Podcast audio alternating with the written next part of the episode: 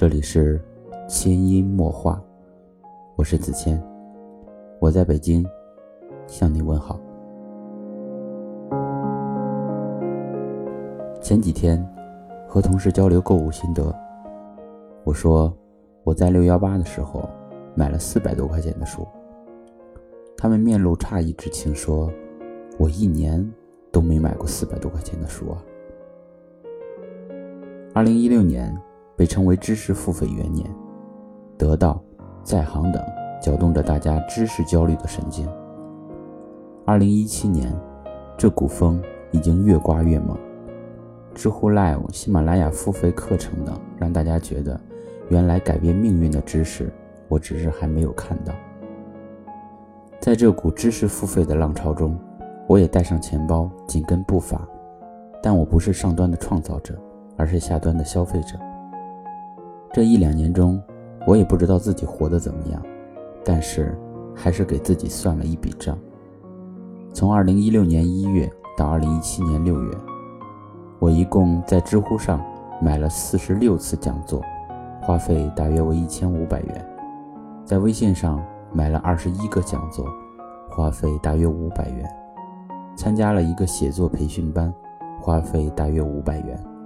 在得道上买课程，花费大约三百元；参加过两次早睡早起打卡群，花费一百元；购买了几个七七八八的课程，花费大约两千元，加上一起总共花费大约五千元。这些还不包括我每年买的纸质书籍和电子书籍。我为什么会花费这么多时间、精力、金钱在这些课程上？这些付费课程真的值吗？仔细翻看了一下这些付费课程，我发现大多是关于如何进行时间管理、阅读写作、高效工作的。可是我还是有拖延症，写作阅读能力仍待提升等各项陋习。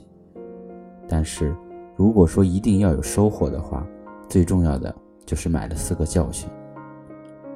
第一个教训就是，这个世界上唯一的捷径就是勤奋。现在很多课程的标题大多是“一小时建立”“一周学会”“快速转折”“改变命运”等字眼，比如“普通人快速崛起的十大狠招”“一小时建立你的阅读操作系统”“如何在短时间内掌握一项技能”。但是当你打着鸡血听完以后，生活其实不会快速改变的。作为一个普通人，依然无法崛起。一个小时仍然不能建立好阅读操作系统，短时间内仍然无法掌握一项技能。而我为什么热衷于听这些？不就是想走捷径吗？不就是想在短时间内就获知别人成功的秘诀吗？事实上，就算别人把成功的秘密告诉你了，你依然是无法迅速吸收的。这背后多的是你看不见的努力。第二个教训是。花时间多读经典，不要为无知买单。这个给我的最大启发是在读了《穷查理宝典》中，在读《穷查理宝典》之前，看到很多名词，比如思维模式、规模化思考、系统思维模式、复利效应等，我都觉得很新鲜。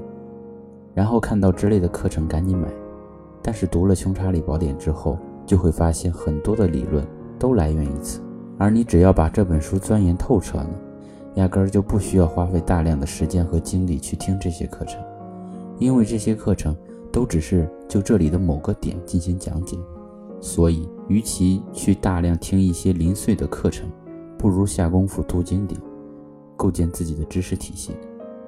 还是那句话，这个世界是没有捷径的，你所偷的懒，总有一天会用另一种方式补回来。第三个教训是。很多道理早已经存在了，不要被新词蒙蔽。随着付费课程的出现，你会发现新的名词越来越多。为什么会出现很多新名词？当然是为了营销所需。人都是好奇的，也都是喜欢新鲜的。如果跟以前的道理一模一样，我为什么还要听你的呢？太阳底下无新事，这个世界上的很多道理都是早已存在。并且不会变化的，你只要抓准了几条核心的，就已经够你行走江湖几十年。当然，你也完全可以自己钻研透彻之后，老酒换新瓶，用来忽悠新的消费者。第四个教训是，不要变成知识的囤积者，而应变成知识的行动者。看到一篇文章，赶紧收藏；看到一个课程，赶紧购买。在知识面前，我们可能像打折促销一样，生怕错过。就想现在没时间，也会想着有时间了再看。这可是可能改变命运的知识啊！因为是知识，所以我们购买起来比衣服更加没有负罪感。但正因为是知识，购买多了，也会让我们更加迷茫和焦虑。要明白，就算听再多的知识，不去实践是完全没用的。事实上，也不是这些课程没用。每一个道理或者方法论都是主讲人的经验总结，而人家花了十来年甚至一辈子总结出来的经验，到你这里真不是一个小时听完就能让你改变命运的。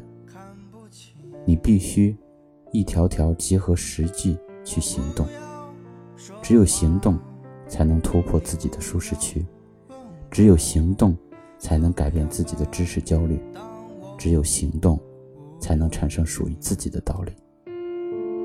支支吾吾，傻傻乎乎，背对孤独，白了少年头，欢喜平静，措手不及，问你。支支吾吾，傻傻乎乎，背对孤独，白了少年头，只字不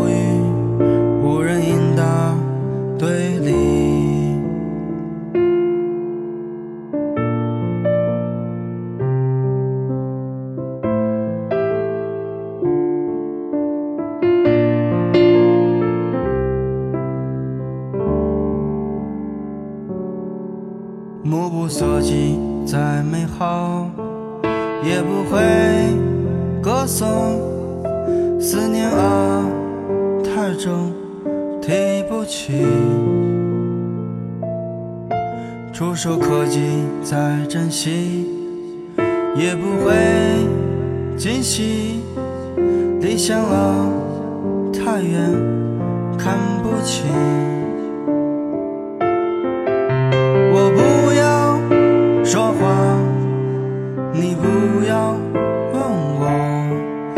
个哑巴，当我无用。支支吾吾，傻傻乎乎，背对孤独，白了少年头，欢喜平静，